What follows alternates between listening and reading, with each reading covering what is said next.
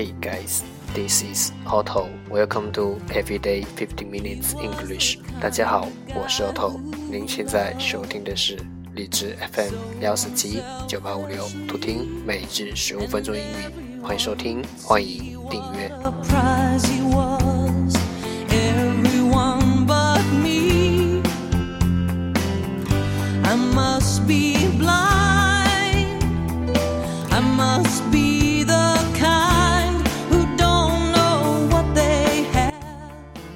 微信公众号 Auto Everyday O T T O E V E R Y D A Y，请添加，让学习英语融入生活，在途中遇见未知的自己。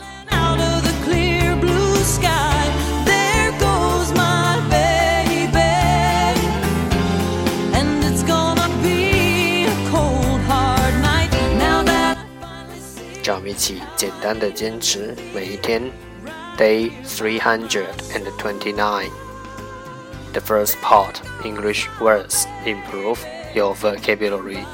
第一部分英语单词提升你的词汇量。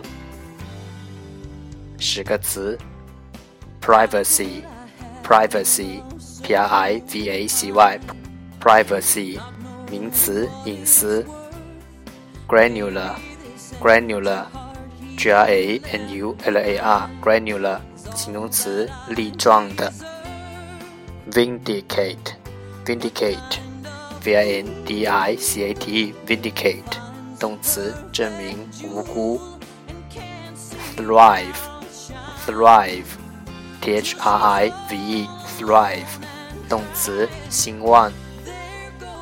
stimulus，stimulus，s t i m u l u s，stimulus，名词，刺激物。schedule。 Schedule, s c h e d u l e, schedule 名词，时间表。garbage, garbage, g r b a g e, garbage 名词，垃圾。arrogant, arrogant, a r r o g a n t, arrogant 形容词，傲慢的。headstrong, headstrong, h e a d strong，headstrong，形容词，任性的。endurance，endurance，e n d u r a n c e，endurance，名词，忍耐力。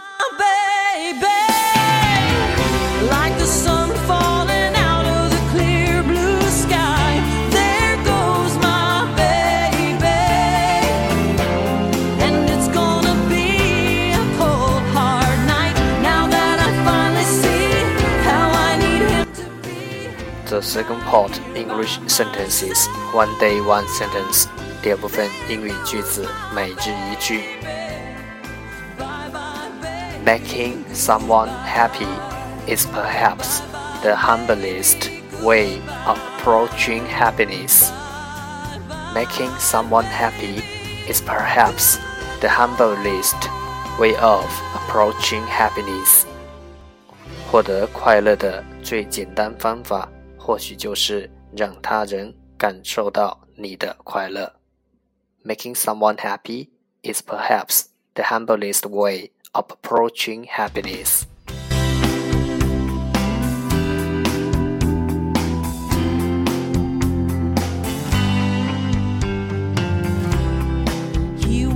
Making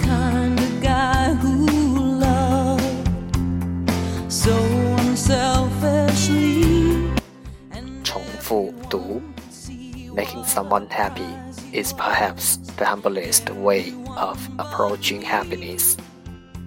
Making someone happy is perhaps the humblest way of approaching happiness.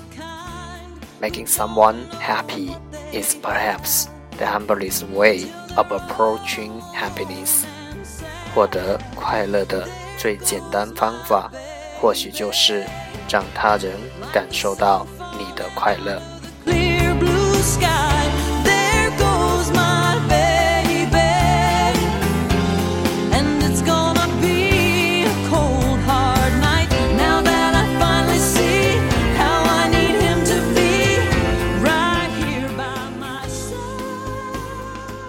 That's the end。这就是今天的每日十五分钟英语。如果你喜欢我们的节目，请为我和那些愿意坚持的人点赞，会和我一起用手机学英语，一起进步。See you next time，再见。